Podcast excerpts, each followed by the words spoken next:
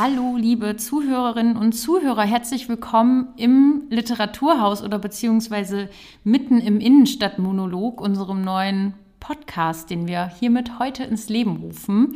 Und ja, wir sind ganz aufgeregt. Es ist neues Terrain für uns ähm, und wir freuen uns, dass ihr alle jetzt mal mit dabei seid quasi.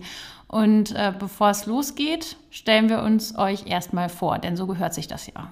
Und zwar? Ich bin Katrin Dittmar. Sonja Kusiba. Und ich bin Leandra Ossege. Und ähm, ja, in dieser ersten Folge soll es um unser Februarprogramm gehen, damit ähm, ihr auch wisst, was wir hier so vorhaben in den nächsten Wochen. Und ähm, vielleicht erstmal als Background interessiert euch auch, was wir hier eigentlich den ganzen Tag so treiben, wenn wir nicht gerade Podcasts aufzeichnen. Und ähm, ja, da würde ich doch gleich mal dich fragen, Katrin, denn du machst das Ganze ja nicht auch erst seit gestern, sondern schon ein paar Jährchen länger. Ähm, und du kannst vielleicht erstmal so ein bisschen sagen, was, was ist denn dieses Literaturhaus? Was machen wir hier denn eigentlich? Das Literaturhaus Hannover ist das, was man immer so einen freien Träger nennt. Das heißt, es gibt einen Verein, einen Trägerverein und einen ehrenamtlichen Vorstand und wir drei machen das, wie man in dem Jargon der freien Szene sagt, hauptamtlich, wobei das immer so nach Beamten klingt. Das sind wir aber nicht. Wir sind beim Verein angestellt und das Wunderbare ist, bei diesem sehr, sehr demokratischen Verfahren, man hat eigentlich viel Spielraum, wenn man es denn schafft, alles hinzukriegen, die Gelder dafür immer zusammenzukratzen. Da haben wir natürlich auch tolle Förderer, Stadt und Land und auch die Stiftung Niedersachsen oder die VGH-Stiftung. Manchmal werden wir auch von Privaten unterstützt, wie bei der Buchlust, die tollen Leuchten von Lichtbräust und so weiter. Und das Wunderbare ist, man macht das dann wirklich im Sinne einer Intendanz. Das heißt, wir setzen die Schwerpunkte, wir wählen die Gäste aus und wir überlegen uns, wie wir verfahren können. Und damit wir nicht so im eigenen Saft schmoren, sind bei uns natürlich Kooperationen total wichtig. Also sei es mit dem NDR oder mit den Institutionen, die hier auch im Haus sind. Wir sitzen im Künstlerhaus, wirklich in der Innenstadt Hannovers. Und da sitzt auch noch der Kunstverein Hannover, das Filmkunstkino der Stadt.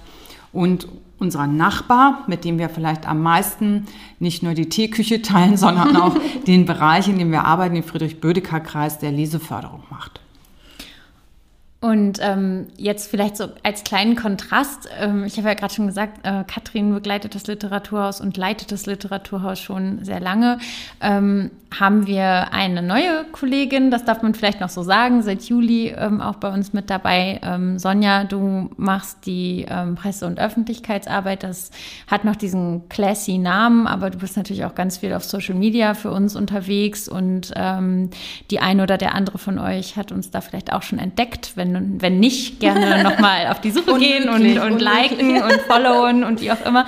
Ähm, Sonja, mit dem Blick vielleicht noch so ein bisschen von außen. Ähm, was ähm, ist dir denn so, also was findest du so am Literaturhaus irgendwie noch besonders erwähnenswert, was wir vielleicht vor lauter Betriebsblindheit schon gar nicht mehr sehen? Also zuallererst war es für mich unglaublich interessant. Also ich komme ja aus, der, aus dem Kunstbereich. Ich bin ja eigentlich Kunsthistorikerin und habe halt vorher im Sprengmuseum gearbeitet und da hat man natürlich wahnsinnig viel Bildmaterial, mit dem man arbeiten kann. In der Literatur ist das natürlich anders. Da hat man das geschriebene Wort. Auf Social Media ist das dann doch tatsächlich nochmal ein Unterschied, das zu vermarkten. Das ist eine große Kunst in gewisser Weise, aber Dadurch konnte ich natürlich auch erleben, wie, wie, lebendig das Haus ist. Also das Haus lebt nicht nur von den Büchern, sondern auch von den Autorinnen, die hier zu Besuch sind und unglaubliche Lesungen, Veranstaltungen von dem Publikum. Und das war für mich wahnsinnig, also selbst als damalige Besucherin des Hauses war es für mich wahnsinnig spannend zu erleben, dass dieses Programm tatsächlich von diesem kleinen Team auf, auf die Beine gestellt wird. Das denkt man tatsächlich nicht.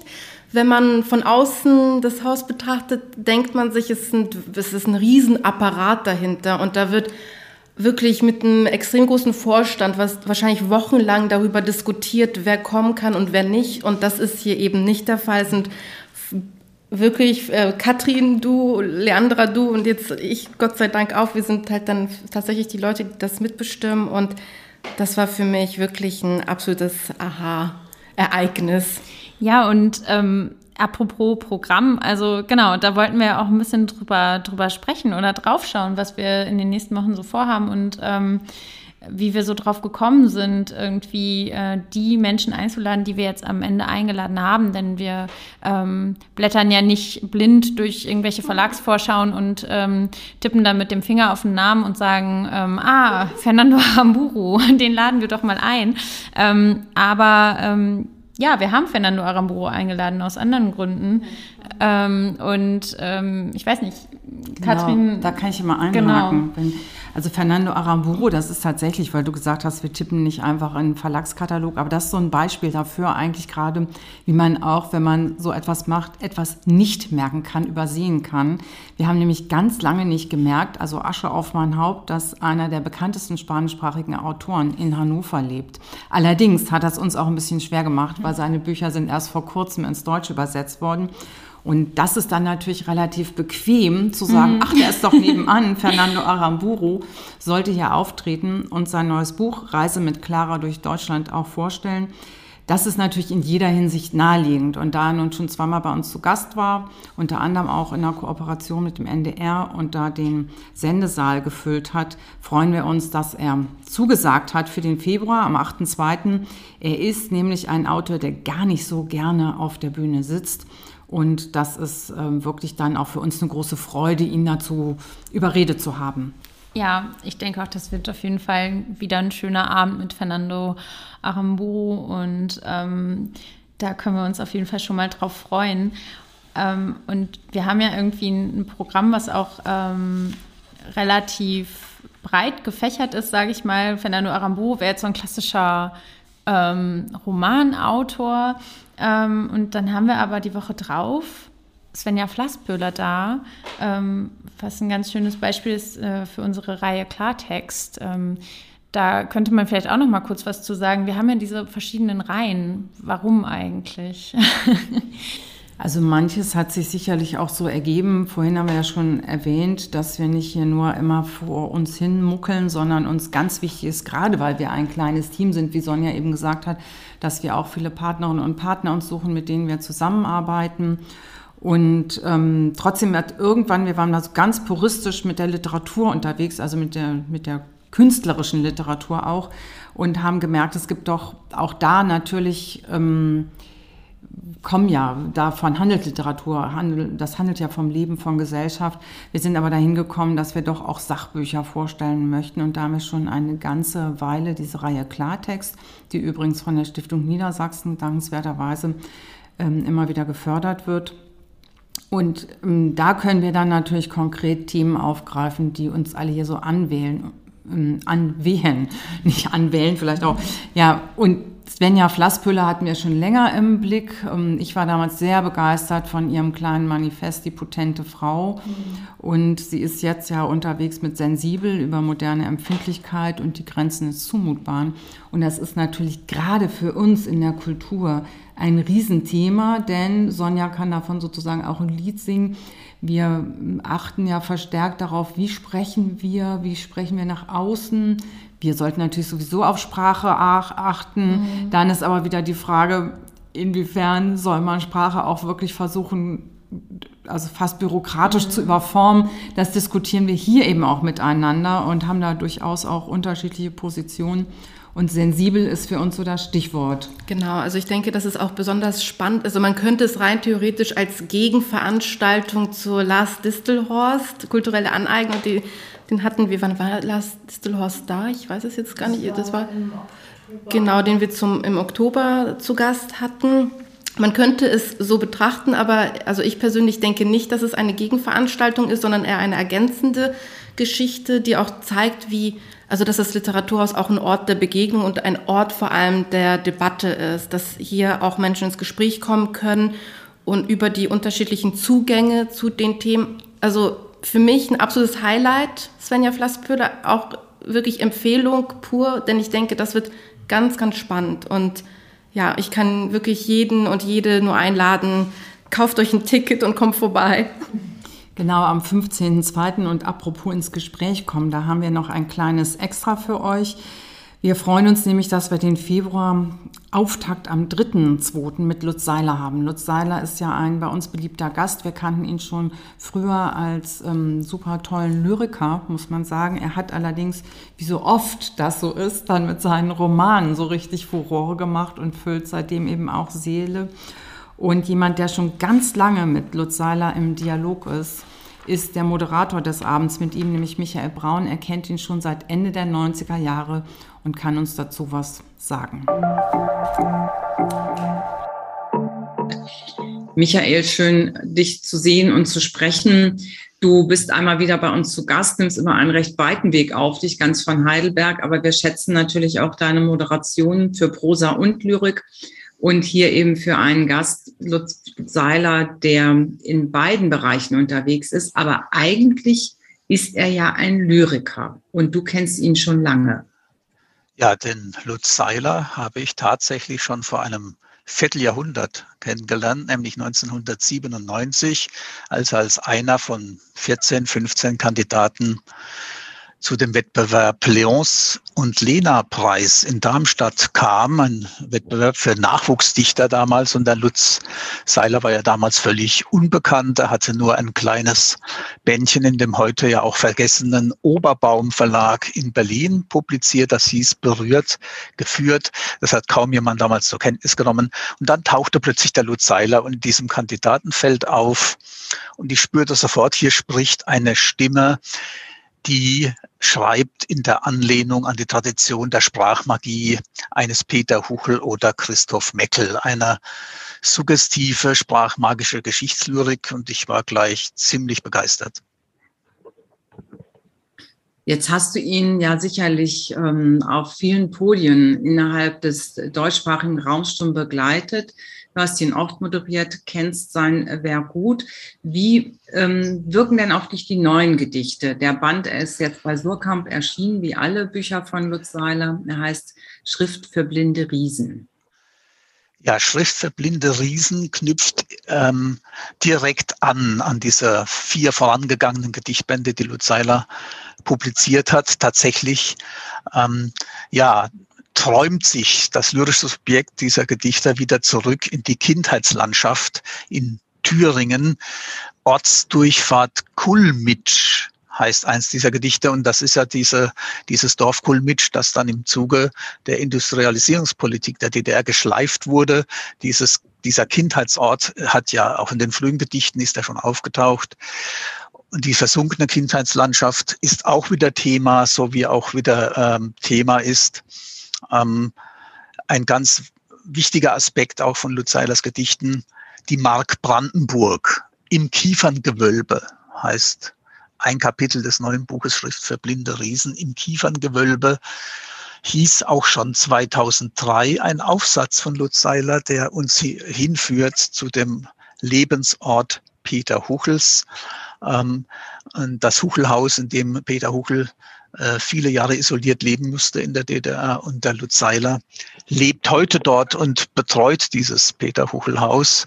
Und um dieses Haus herum ist ein ziemlich dichter, dunkler Kiefernwald. Und diese eigentlich fast magische Landschaft wird auch wieder heraufgerufen in dem neuen Gedichtbuch. Nun wissen wir ja, oder vielleicht ist es auch eine viel zu oft kolportierte Halbwahrheit oder gar Unwahrheit, dass doch mehr Prosa als Lyrik gelesen wird. Es gibt ja immer diesen Dauerscherz, ähm, dass, mehr, dass es mehr Leute gibt, die Lyrik schreiben als lesen. Ähm, Lutz Seiler eben wirklich ein ausgewiesener, sehr, sehr guter Lyriker. Was würdest du denn jetzt denen, die uns hören, raten? Ähm, wie sollen sie sich den Gedichten von Lutz Seiler nähern? Muss man dazu groß was wissen? Sollte man seine anderen Bücher kennen? Oder kann man einfach so loslesen und sich auf die, wie du sagst, Sprachmagie einlassen? Man kann immer einsteigen in Gedichte ohne Vorkenntnisse. Man muss sich natürlich der Fürhand des Autors oder der Autorin erstmal überlassen. Ähm, und Gedichte, hat der Lutz Seiler ja mal gesagt, sind Nervensysteme der Erinnerung. Und natürlich braucht man eine Weile, bis man sich mit diesem Nervensystem vertraut machen kann. Aber wenn man einmal einen Zugang, eine kleine Tür zu diesen Gedichten gefunden hat, kann man, glaube ich, nicht mehr aufhören zu lesen, weil das ist eine sehr dicht gefügte, ähm, mit auch fast fantastischen Bildern ausgestattete Prosa. Äh, das ist eine dicht gefügte, mit fantastischen Bildern ausgestattete Poesie, die uns äh, einfach immer wieder in den Stoff der Geschichte äh, hineinführt. Und das Wort Stoff habe ich jetzt nicht zufällig verwendet, weil ähm, die Gedichte von Lutz Seilers entwerfen immer so eine Art Poetik der Dinge. Sie sind immer in unmittelbarer Berührung mit so Dingen, Stoffen, Substanzen, vor allem mit Werkzeugen. Und da kann ich vielleicht noch als ähm, eine Zeile zitieren, die er mal in einem früheren Gedicht ähm, ähm, formuliert hat. Die Garage, wo quasi die Werkzeuge gelagert waren, die Garage war eine Art Kirche. Also sozusagen die Dinge selbst entwickeln so eine eigene Metaphysik und Religion. Das klingt wirklich verlockend und spannend und ich freue mich, dass wir uns dann äh, sehen zur Veranstaltung mit Lutz Seiler hier im Literaturhaus. Und bis dahin alles Gute. Vielen Dank für das kleine Gespräch und bis bald und Ihnen, die hier zuhören, also doch die unbedingte Aufforderung, die Lyrik ins Leben zu lassen und selber reinzugehen. Vielen Dank. Ja, das war Michael Braun, der ähm, Lutz Seiler hier moderieren wird am 3.2. über sein ja, über seine Moderation, aber auch über seine generelle Beziehung, kann man ja sagen, freundschaftliche Beziehung auch zu Lutz Seiler. Ähm, genau, zwei Veranstaltungen haben wir noch im Programm über die wir jetzt gerade noch gar nicht gesprochen haben, und zwar ähm, Monika Helfer. Da kann ich schon mal sagen, wir hatten schon einen Anlauf mit Monika Helfer. Wir wollten sie ähm, auch schon mit die Bagage gerne zu uns einladen und dann kam diese Pandemie dazwischen und äh, hat uns leider einen Strich durch die Rechnung gemacht. Und umso mehr freuen wir uns jetzt, äh, dass es klappt mit Löwenherz. Finally. Das war sogar ganz lustig, weil wir hatten ihren Mann äh, zu Gast Michael Köhlmeier mit Matou, dem Roman, und der sagte, ladet doch mal die Monika an. Und wir dann so, hö, hö, hö, hö, ja, können wir uns ja mal überlegen. Aber dann haben wir natürlich gesagt, ja, natürlich laden wir gerne mal die Monika ein. Es ist nämlich gar nicht so leicht, jemanden, der so bestsellermäßig unterwegs ist, zu bekommen. Also nicht, dass die Autorinnen und Autoren nicht wollen, aber die können ja nicht, wie das mal so schön Katja Lange-Müller hier gesagt hat, wie die Wanderlachse unterwegs sein. Die müssen ja auch mal wieder was schreiben. Aber super, dass das jetzt also klappt. Am 22. Februar ist Monika Helfer dann hier und wahrscheinlich kommt ganz still und leise Michael Köhlmeier mit uns letztlich ins Publikum. Er hat es jedenfalls in Aussicht gestellt, dass sie uns zusammen besuchen. Das kommt natürlich so über die Jahre doch auch den einen oder die andere Autorin. Man ist natürlich nicht in dem Sinne befreundet, wie man privat befreundet ist, aber man hat in dieser Branche doch oft einen ganz freundschaftlichen Umgang, weil das auch meist sehr nette Menschen sind, vor allen Dingen sehr reflektierte Menschen, mit denen man sich wirklich toll austauschen kann. Und manchmal ist es dann auch schwierig, weil das natürlich immer mehr werden und wir haben ja aber nicht unendlich Termine und das heißt, wir können dann auch manche Leute leider nicht einladen, die wir einladen möchten. Und das sei also auch allen gesagt, die vielleicht neu dabei sind, die neu dazukommen wollen, dass wir uns darum bemühen, auch neue dazuzulassen aber ja natürlich auch manchmal das Herz an denen hängt, die schon immer mal wieder da waren und die wir immer wieder gerne zu Gast haben. Aber wir haben eine Möglichkeit, ähm, auch jetzt im Februar haben Sie, habt ihr auch die Möglichkeit, ähm, neue äh, Autorinnen kennenzulernen und solche, die nur in der Literatur vorkommen nämlich Book Rebels, 75 Heldinnen aus der Literatur, die wird es auch geben, Leandra. Ja, genau, das ähm, ist ja auch eigentlich so ein, so, ein, ähm, so ein Titel, der zu uns ins Programm den Weg gefunden hat, über unsere ähm, ja auch ganz, ganz örtlich gesehene Nachbarschaft ähm, zu Hildesheim und zum Literaturinstitut, was dort ansässig ist. Annette Pehnt ähm, leitet ja äh, das Institut seit einiger Zeit und hat mit ähm, mehreren Studierenden dort am Institut eben dieses ähm, Projekt ähm, umgesetzt. Und da geht es eben um 75 Heldinnen, also ähm, Mädchen- und Frauenfiguren aus der Literatur, die da quasi porträtiert werden, und zwar in äh, Wort und Bild, denn Felicitas Horstschäfer hat ganz tolle Illustrationen dazu gemacht. Und ähm, genau, bei der Gelegenheit werden hier auch die Illustrationen präsentiert und diese ganz tollen literarischen Figuren. Genau. Also da wird Annette Pien selber kommen mit Felicitas Horschäfer und Selene Mariani ist dann stellvertretend auch noch für die anderen Herausgeberinnen dabei. Also ein Abend, der einen etwas anderen Charakter hat als die klassische Lesung. Und ähm, was noch einen anderen Charakter hat als die klassische Lesung, nämlich ein bisschen dialogischer, auch wenn wir uns hier im Innenstadtmonolog befinden, ähm, wird ein Angebot sein, dass wir quasi wieder mit aufnehmen, ähm, jetzt in etwas anderer Form, nämlich digital, und zwar unsere Lesekreise. Die, ähm, also das gemeinsame Lesen sozusagen äh, kommt wieder ins Literaturhaus und ähm, ihr könnt euch gerne auch auf unserer Homepage darüber informieren, was wir da für Möglichkeiten schaffen und wir freuen uns, wenn ihr da ins Gespräch kommt. Mhm.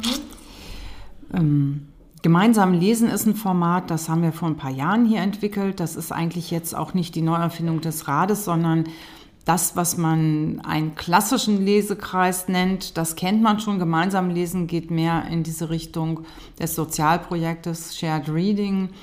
Und das heißt, man trifft sich in einer relativ überschaubaren Gruppe, 10, 12 Leute, und spricht einfach spontan über Leseeindrücke von Texten, die man dort dann auch liest. Wir bieten das natürlich an, ein bisschen orientiert an unserem Programm, also auch von Texten der Autorinnen und Autoren, die hierher kommen werden. Aber man kann natürlich auch eigene Texte auswählen. Das Ganze wird immer moderiert, professionell moderiert. Und ich freue mich sehr, dass wir schon zwei Moderatorinnen gewonnen haben, nämlich Martina Sullner, die viele hier auch schon kennen, die öfter für uns moderiert und mit der wir auch und Jutta Rinas zusammen zum Beispiel unsere Reihe Resonanzen, zu der erzählen wir ein andermal was, ähm, gemeinsam konzipieren und ähm, einrichten. Und Lisa Kreisler, die Autorin, die hier in der Nähe von Hannover auf dem Land wohnt und auch podcastet von ihrem Resthof aus, die wird einen der anderen Kreise äh, leiten. Dazu wird ein Moderator kommen aus den, der Riege der hier beliebten Literatursmoderatorinnen. Aber das können wir noch nicht verraten, wer das ist. Das ist noch im genau. Progress. genau. Und was ich glaube, was glaube ich besonders ähm, erwähnenswert ist, sind halt professionelle Moderatorinnen. Aber trotzdem geht es darum, dass jeder wirklich, also je, es gibt kein richtig und kein falsch. Es ist nicht so, dass da man da auf die Probe gestellt wird, sondern jeder kann wirklich daran teilnehmen, der daran teilnehmen möchte. Man liest auch nicht ein komplettes Buch, sondern es sind einzelne Texte, die man zu jeder Veranstaltung dann gemeinsam liest oder auch vorbereitet. Das wird sich dann noch zeigen. Aber das Wort professionell soll niemanden abschrecken. Ganz im Gegenteil. Es wird angeleitet, aber jeder Gedanke ist okay und willkommen und es geht um das offene Gespräch, um, das, um den offenen Dialog und dass man einfach Spaß hat, gemeinsam zu lesen. Das ist, glaube ich, ganz wichtig nochmal zu erwähnen.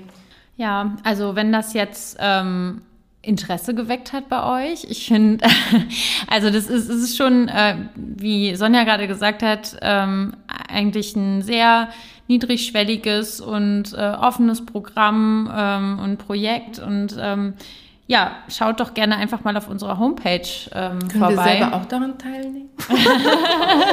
ja, wir können uns selber auch ein. Sonja, wenn du teilnehmen möchtest, ähm, kann, könnt ihr einfach mal schauen auf unserer Homepage. Da findet ihr nähere Infos dazu. Ähm, Anmeldungen sind möglich ab dem 1. Februar und äh, da findet ihr alle Infos zu den Zeiten, zu den Kosten, zu den Extras, die ihr bekommt, wenn ihr teilnehmt. Ähm, also schaut einfach gerne mal vorbei. Wir freuen uns auf euch. Und es wird wird da ein Meet and Greet geben, oder? Genau, also schauen unter www.literaturs-hannover.de und im Gegensatz zu den Online-Lesekreisen, die wir schon diesen Sommer 2021 angeboten haben, wird es mehr Termine geben pro Kreis. Es wird auch ein bisschen was kosten. Nicht erschrecken, aber dafür bekommt man dann auch eine Lesung, die man einfach so besuchen kann, kriegt man Gruppentickets und außerdem wollen wir im Sommer, wenn wir uns alle wieder schön draußen bewegen dürfen, ein Treffen der Leserinnen und Leser machen, zusammen mit den Moderatorinnen und auch den einen oder die andere Autorin dazu einladen und hier ein bisschen analog miteinander das Lesen feiern. Genau, also ein Angebot, um ähm, ja von wo auch immer ihr seid, euch zusammenzuschließen und ähm, einfach gemeinsam zu lesen und über das Gelesene zu sprechen. Ja, und ähm, jetzt aus dem Digitalen quasi wieder zurück ins Analoge, in unseren analogen Alltag hier im Literaturhaus. Und ähm, wir machen das ja hier zu dritt, aber nicht nur. Genau. Denn äh, nur zu dritt äh, kämen wir nicht weit, äh, wenn man dann die Autorinnen und Autoren eingeladen hat und die sich auf den Weg machen und hier angereist kommen dann wollen wir mit denen natürlich auch eine Lesung auf die Beine stellen und auf die Bühne bringen. Und dafür haben wir ähm, ganz tolle Techniker ähm, hier immer vor Ort, die uns dabei unterstützen.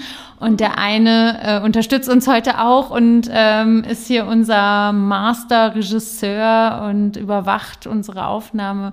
Und das ist Daniel. Und ähm, ja, wir wollen jetzt auch gerne mal ein bisschen was über dich erfahren, Daniel.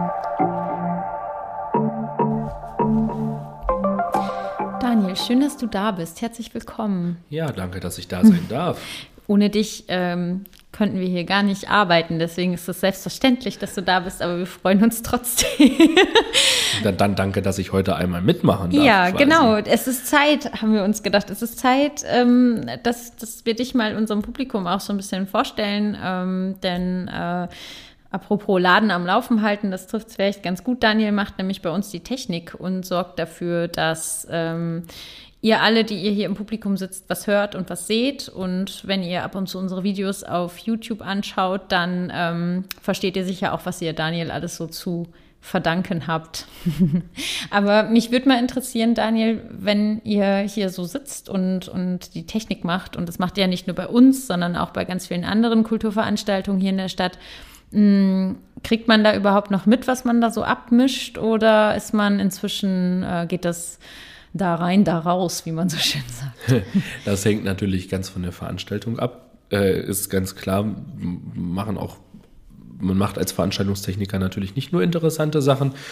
Ähm, man sitzt auch hin und wieder auf Pressekonferenzen. Ähm, und muss sich anderthalb Stunden lang irgendwelche Jahresabschlüsse von irgendwelchen Firmen anhören, mit denen man wirklich überhaupt nichts zu tun hat.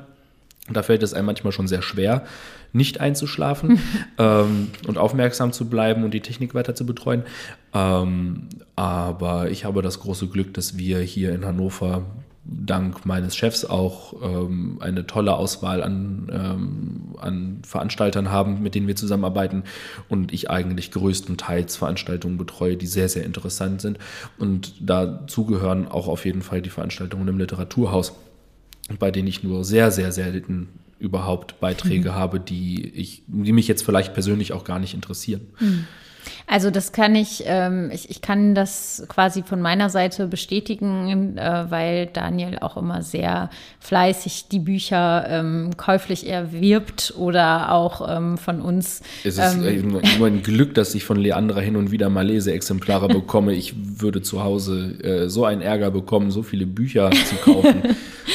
Genau, also Daniel ist auf jeden Fall ähm, schon auch mit Interesse mit dabei, was irgendwie für uns ja auch super ist und was, glaube ich, auch die Autorinnen äh, und Autoren auf der Bühne äh, merken. Also ob man ähm, dabei ist sozusagen und ob man sich für ihr Werk interessiert oder. Es hilft, ähm, es hilft auf jeden Fall als Techniker Interesse daran zu haben, was man da eigentlich tut. Na klar. Ne? Ja. Also das ist in, wie in ganz vielen anderen Jobs eben auch. Ne? Und von den Veranstaltungen, die jetzt so in letzter Zeit bei uns gelaufen sind, ist da irgendwas dabei, was dir so besonders ähm, positiv im Gedächtnis geblieben ist? Hm, ja, tatsächlich. Ähm, wir haben ja kurz, jetzt sagen wir so ein, zwei Wochen vor dieser Aufzeichnung hier quasi, war ja die Buchlust. Und auf der Buchlust, da war Natascha Kramberger da. Das war die letzte Lesung. Mm, ja, die war großartig. Natascha Kramberger hat ihr Buch Verfluchte Misteln vorgestellt. Das Gespräch, das war hervorragend moderiert von der, von der Verlegerin vom Verbrecherverlag. Ja, von Christine Listau, ne? Die hat selbst moderiert, genau. Genau, und das einfach, also die Frau ist super spannend und hat ein so tolles Buch geschrieben und kann zusätzlich dazu auch noch so hervorragend vorlesen. Ja, das war ganz toll. Ich glaube, sie hat alle in ihren Bann gezogen. War, alle waren das, sehr beseelt hinterher. Das war, das ist auch eins der Bücher, was jetzt bei mir zu Hause im Bücherregal steht. Ähm, glücklicherweise auch ein Leseexemplar gewesen. Also auch da äh, nochmal Glück gehabt. Aber ähm, ja, es ist, ähm, das kann ich tatsächlich nur jedem ans Herz legen. Die Dynamik dieses Buches ist einfach so unfassbar groß. Also es gibt Momente, wo ich so laut lachen muss, dass meine Frau mich zu Hause fragt, was genau ich da jetzt eigentlich gerade lese. Und dann wiederum aber auch Passagen, nach denen ich das Buch dann äh, mal für eine Viertelstunde, 20 Minuten aus der Hand legen muss, weil ich das erstmal verarbeiten muss, was sie da geschrieben hat. Sie beschreibt dann Situationen, die sie erzählt bekommen hat von ihrer Großmutter, die den Krieg erlebt hat. Und da ähm, hat sie eine, eine Art und Weise, das zu beschreiben, die sehr tiefgängig ja, ist. Das geht schon auch ans Eingemachte sozusagen, ohne explizit zu werden. Ähm, und aber das Ganze eben mit einer sehr poetischen Sprache auch. Das, also das äh, kann ich nur unterschreiben. Da hast du ein sehr schönes, also äh, Beispiel genommen. Da bin ich dir sehr dankbar, weil das äh, wirklich ein tolles Buch ist. Können wir nochmal wärmstens empfehlen. Natascha Kramberger, Verfluchte Misteln im großartigen Verbrecherverlag erschienen. Und ähm, ja, vielleicht dann zum Abschluss, Daniel, wenn du jetzt noch mal so einen kleinen Wunsch äußern dürftest, ähm, was ähm, würdest du dir denn wünschen, was wir mal ins Programm aufnehmen könnten? Ähm, ich habe jetzt letztens gerade ähm, wieder einen Graphic Novel in der Hand gehabt von Noah Van Skyver, ein US-Amerikaner. Den könnt ihr jetzt vielleicht nicht gerade einladen. Der hat ein tolles Graphic Novel geschrieben. Ähm, Fanta Bukowski heißt das, wurde jetzt ins Deutsche übersetzt, erschien im Avant Verlag.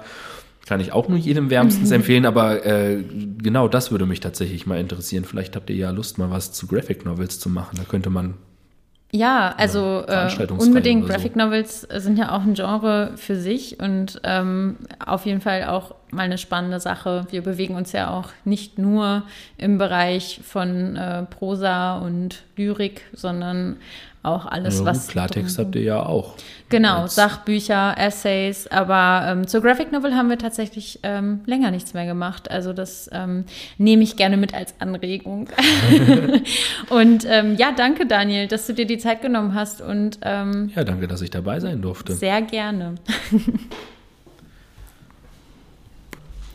Ja, gut zu wissen, dass wir also nicht alleine sind und Daniel mit teilnehmender Beobachtung zum Beispiel dabei ist. Und das betrifft natürlich auch viele andere Gewerke, wie man so sagt. Sei es, dass wir irgendwie eine Ausstattung haben für eine, eine spezielle, für ein Projekt wie zum Beispiel unsere Buchlust, unsere Messe der unabhängigen Verlage im November oder aber auch unsere ganzen Web- und Print-Sachen, die von U21 gemacht werden und so weiter und so fort. So geht's uns ja allen. Aber ganz wichtig ist für uns natürlich das Publikum, die, die zuhören, die kommen. Und ich hoffe, wir werden das auch wieder so machen können, wie wir es gewohnt sind oder zumindest, dass sie sich auch hertrauen. Das ist hier wirklich sicher und wir richten uns auch nach allen immer noch notwendigen Hygienemaßnahmen und achten da sehr drauf. Trotzdem, das Frühjahr naht. Der Februar ist noch ein Wintermonat, aber im März können wir uns dann schon wieder ein bisschen freier bewegen, hoffentlich. Unter anderem gibt es dann auch endlich, endlich unser lang geplantes Großprojekt 30x eine Stadt erzählen, was wir mit der Hochschule Hannover und Feridun Saimoglu zusammen entwickelt haben. Dazu dann in unserem Podcast für den März mehr. Ja, dann war es das auch tatsächlich für unsere erste Folge, für unsere Februarfolge. Ich kann es gar nicht glauben, dass das jetzt schon vorbei ist, aber ähm, danke fürs Zuhören und ähm, ja, ich würde sagen, wir freuen uns aufs nächste Mal. Wir freuen uns sehr aufs nächste Mal und wir werden wahrscheinlich immer professioneller mit der Zeit. Also es ist auch eine Entwicklung, die man sich ja, hier irgendwie, die man begleiten kann. Na, nicht gleich wieder das Licht unter den Scheffel stellen. Das ist doch wieder so eine Frauensache. Ich fand uns großartig. Ich sag mal, mal äh, hier, ach Mensch, Namen kann ich mir auch nicht mehr merken. Ich fand mich gut, ihr wart auch gut. Also bis zum nächsten Mal. Sie sind, ihr seid sowieso gut. Genau. Und ähm, für alle, die es bis zur nächsten Folge nicht abwarten können äh, und sowieso auch alle anderen, die können natürlich auch gerne mal zu uns ins Haus kommen, zum Beispiel zu einer unserer tollen Veranstaltungen. Da freuen wir uns natürlich auch, wenn wir uns da sehen.